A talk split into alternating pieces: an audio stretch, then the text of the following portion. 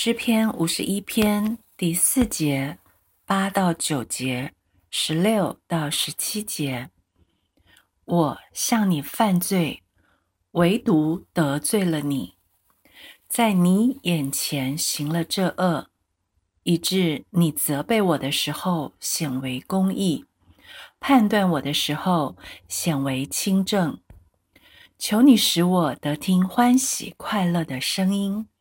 使你所压伤的骨头可以踊跃，求你掩面不看我的罪，涂抹我一切的罪孽。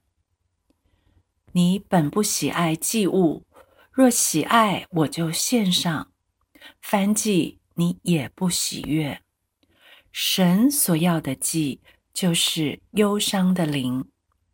神啊，忧伤痛悔的心，你。必不轻看。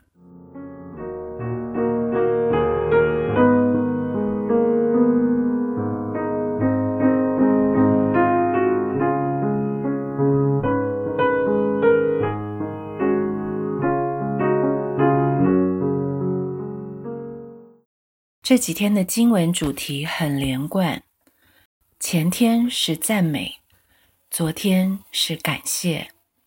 今天是认罪，无论是献上赞美的祭、感谢的祭，或是悔罪的祭，都是神必不轻看、神必定喜悦的。大卫在犯了与拔示巴行淫的罪之后，写下了诗篇五十一篇，这一篇很震撼的诗篇。很难想象，贵为君王、形象光辉的大卫，怎么有勇气将自己如此不堪的罪过，坦然向上帝陈明，并且公开向世人诉说？很喜欢这篇诗篇，因为他警戒了我，告诉我为什么会犯罪，好让我不犯罪。他更告诉了我，如今还在肉身活着的我，犯罪以后该怎么办？我的出路在哪里？这篇悔罪诗最打动我的地方是第四节：我向你犯罪，唯独得罪了你，在你眼前行了这恶。大卫这次的跌倒可以说是人生中最大的污点。他得罪的人可多了，不只是他强奸的对象拔示巴，他还占有了忠臣乌利亚的妻子。为了继续掩盖他的罪行，甚至借刀杀了拔示巴的丈夫乌利亚。同时，他不忠于婚姻的原配。他辜负了全国的子民，但是他说：“我向你犯罪，唯独得罪了你。”这里的忧伤痛悔，不是大卫不觉得愧对这些他伤害的人，而是他醒悟了：当人犯罪的时候，最最严重的是得罪了神。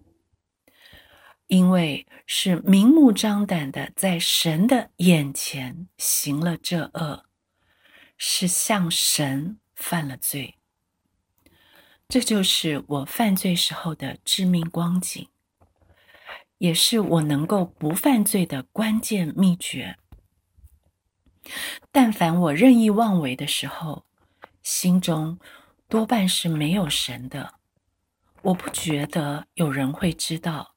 更忘了有一位明察秋毫的神正在看着我。一旦我知道，当我任意放纵肉体、随心偏行己路的时候，是行在神的眼前，是向神做的，我还会做吗？大卫第二个打动我的地方，是他犯了滔天大罪之后。走出掩盖罪行的痛苦，来到了可以赦免其过、遮盖其罪的神面前，承认自己的过犯，也接受神全然的饶恕。诗篇三十二篇一到二节说：“得赦免其过、遮盖其罪的，这人是有福的。凡心里没有诡诈，耶和华不算为有罪的，这人是有福的。”大卫真是有福，因为他懂神，他太认识这位神的恩典有多浩瀚。他深知道在神有赦罪之恩，他太有把握，我们的神有能力洗净他一生的污秽，使他比雪更白。而被洗干净的人，只会更珍惜自己的洁白，痛恨肮脏，远离罪恶。为什么？《使徒行传》十三章二十二节会这么说：“我寻得耶西的儿子大卫，他是合我心意的人，凡事要遵行我的旨意。”大卫真是摸到了神的心。他之所以被神称赞为合神心意的人，不是因为他没有过犯。行为完全，而是他肯承认。诗篇五十一篇的第六节告诉我们：“你所喜爱的是内里诚实，你在我隐秘处必使我得智慧。”承认是最重要、最正确的一步。犯罪了，不要急着去改行为，急着去。遮掩过错，急着去献祭，而是要勇敢的跨出这一步，认罪，诚实的认罪。诗篇五十一的十六节也告诉我们：你本不喜爱祭物，若喜爱，我就献上；翻祭，你也不喜悦。但是单单的认罪还不够，只完成了一半。还要相信、接受神对我的饶恕。太多人不是不愿意认罪，而是卡在了这一步。因为很多时候，我处在懊悔死刑的光景中出不来，不是神没有饶恕赦免我，而是我不能放过自己。我也不相信神已经完全饶恕接纳了我。于是我就不能够走出过去的在最终跌倒的阴影，不能够在这一秒钟站起来把握现在，更不可能对将来有盼望。